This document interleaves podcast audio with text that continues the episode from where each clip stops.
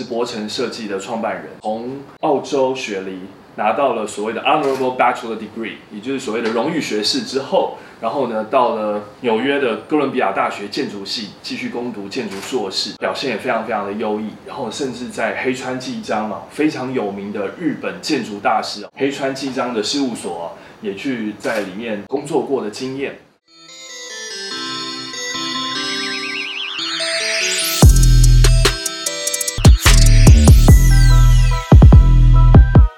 教你来谈一下你这么多的丰富的这些学养跟经历啊，呃，你等于是一个集联合国于一身的一个创作型的人才。你的 core value 是什么？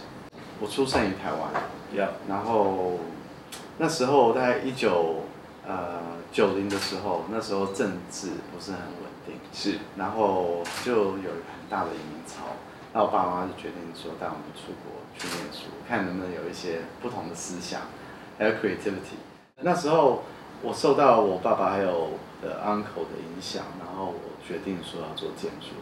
然后我的 uncle 跟我讲了一个呃切西瓜的故事，所以他那时候他是一个 structural engineer，所以他有一次买了一个大西瓜，然后拿到他的事务所，然后就开始破，四十五度，然后六十度、三十度。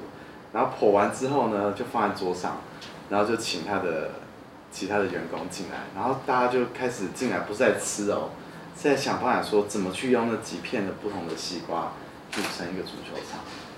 哦，所以用，那那时候我就非常 fascinated，为什么一颗西瓜，然后不同的角度可以做成一个非常 unique 的一个建筑结构。所以从那时候我决定说好，那我做建筑。所以我们我就十八岁的决定要去雪梨。念书，那当然在雪梨就一个都市的城市，海港的城市，然后一个非常 touristic 的城市，在那边学了很多经营城市设计的思想，我还是觉得不够，所以就去了瑞典，就像你刚刚说的，去教书，然后也去做啊学生的 center，然后用教书的钱再去走欧洲一次，啊就看就像有点像那时候安藤忠雄的。啊，旅游一样，就去了很多国家，然后去看新的作品，看旧的作品，看教堂，看，看，看，嗯，包豪斯这些不同的思想，怎么去建立欧洲的这个呃 past，然后我觉得还是不够，看了过去，应该还是要看一下现实，所以我就去了你刚刚说的黑川纪章，去了解地震，去了解自证。然后去了解工地，去了解为什么整个工地很干净，然后去了解为什么整个瓷砖都不用切，然后排的干干好。然后我就需要决定说我要去啊找未来，所以就去了哥伦比亚。我哥伦比亚就讨论未来的三十年建筑跟设计会变成怎么样子。呃，然后在那边再工作了一年，然后其实是有一个非常非常大的病，呃，让我回到台湾，那叫僵直性脊椎炎。我来到台湾去住院，然后住院的时候呢，我的前老板就拿一个镜头给我说：“哎，就让你有没有？反正你在床上也没事，你帮我试试看，做一个镜头。”哇，所以生病也不能写。对，生病不能写，可是我觉得还好啦，反正就是有有事情动，让头脑动嘛，所以我们就在那个病院讨论啊，然后说画画画，那就送出去了，然后就得奖。我回来的时候是。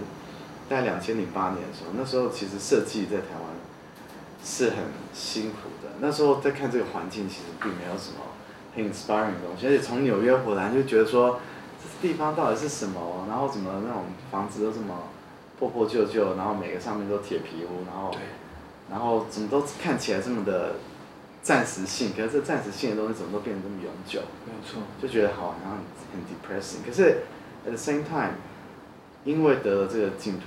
所以，因为这些评审们认可说这个设计，但让我发现说台湾也许有一丝的希望。嗯哼，我觉得说，哎，也许我的 destiny 是要回来台湾，然后用我的设计或用我的这些经验跟 lifestyle，跟啊所学到看到的东西放进去这个社会里面，然后可以给别人不同。是，所以那时候我就觉得说，好，那我们就在台湾开。事务所，现在更大的梦想是说，好，那我们把台湾当做 base，然后我们分公司在不同的国家。所以我刚开一个活动设计在，嗯，东东岸，纽约的东岸。是。所以慢慢的把我们的品牌跟思想，呃，论述带出去。所以我的这四个其实，其实跟刚刚我的历史是有点关系的，因为，呃，我们在西方被受到的教育，西方思想一直在教导我们，设计跟建筑呢，理论上是一个永久的思想，所以才会有这些 classical，啊，modernism，还有 postmodernism，就几乎是一个。做一个东西，其实你想想想想的事情是非常远，这也是我们建筑的教育。然后这个这个思想的教育呢，其实我回来台湾的时候，当然就很 obviously 直接把这样的 permanence 的概念直接带回来。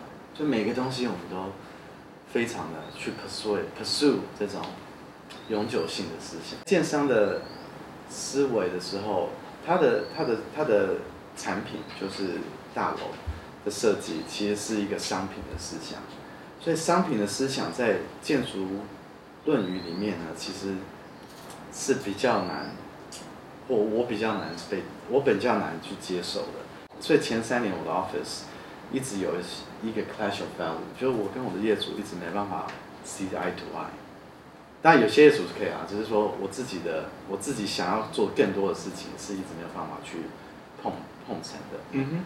不过在这个过程之中，我就慢慢学习说，好，那我怎么去，我怎么去利用台湾的 advantage，去当做我的事务所的一个思想。整个亚洲就是 cheap and fast，又便宜又快。是。所以 fast 当然是对设计不是一个很很大的优势，可是要是是它的很大的优势，会发生什么事？所以我们公司现在一年大概做六十个 project。我的西方的朋友，设计师朋友，他们。非常非常努力，一年大概可以做两个 project。嗯，所以这可以当做 advantage 或 disadvantage。Disadvantage 就是说，OK，他们有很多时间可以去慢慢的看到最小的细节。可是我们有六十个 project，所以代表说我们可以一直测试新的 idea、新的 concept，一直去 push 我们的思想。这次玩这一个，下次玩这个，下次下次玩这个，是让我们在亚洲非常非常有更多的呃。时间可以去玩不同的 experimental 事情，这相信我相信会帮助台湾。所以 fastness 我们就我们的公司就把它当做一个 accelerating 的事情来当做设计。哇！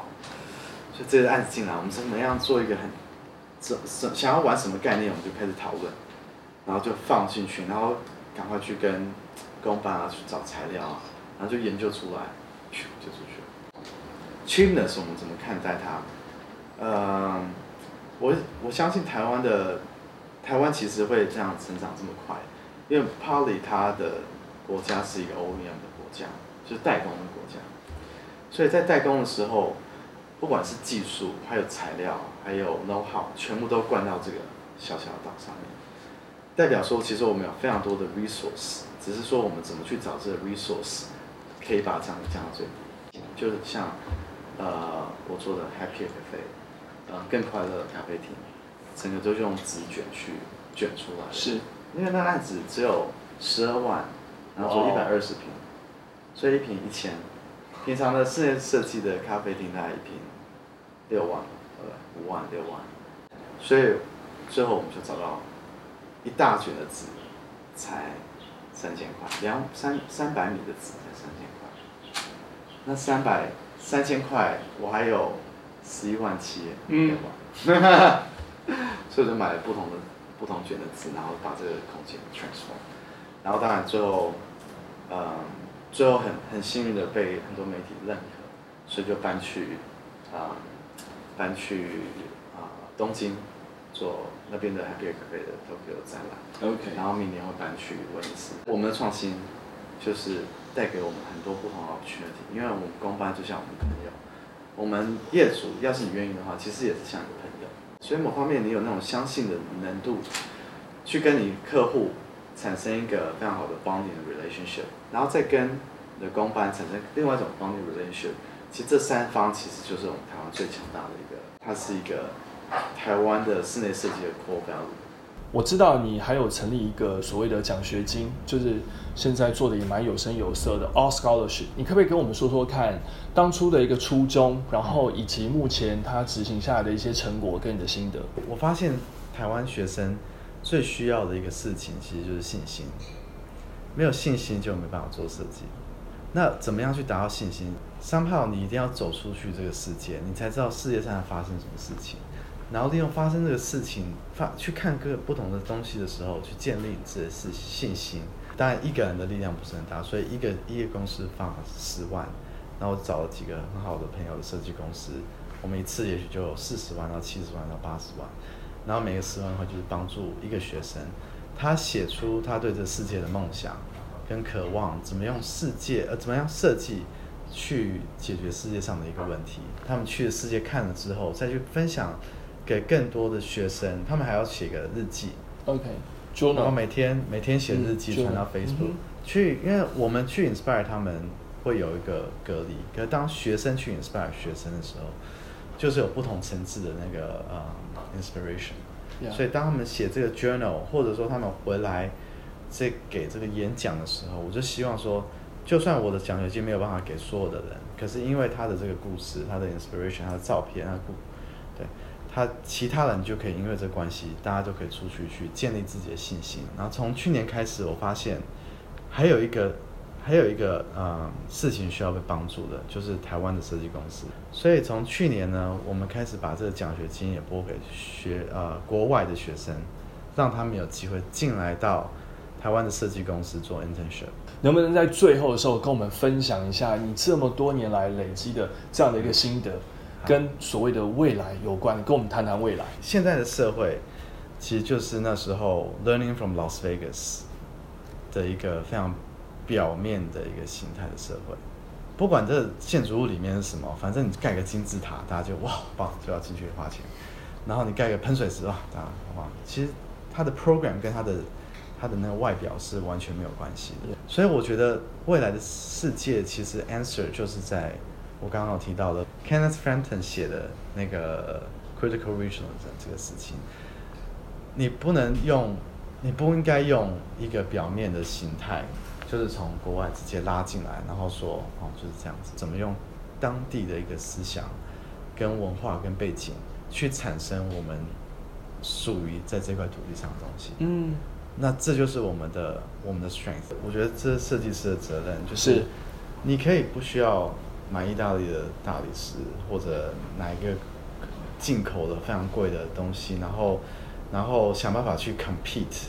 呃，不同的设计的 level，因为这些东西其实运送过来然后拆装啊，boxing 啊，其实都对环境并不是这么的优美。不过还有一个更重要是，我们就在谈 locality 的这个事情。所以 Bernard Schumi 读建筑的人，嗯，我不知道各位怎么翻。不过 Bernard Schumi 谈的一个非常重要就是 critical regionalism。我们不应该因为全球化的世界，然后 lose 我们自己原本的文化，嗯哼，跟 locality，跟我们真的懂得。怎么样？怎么去做事的一个一个一个一个思维？这其实附近的环境非常非常多的 resource 可以 inspire 我们。啊，我刚刚提了很很多不同的 example。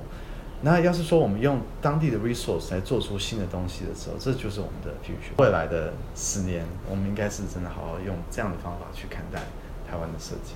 OK。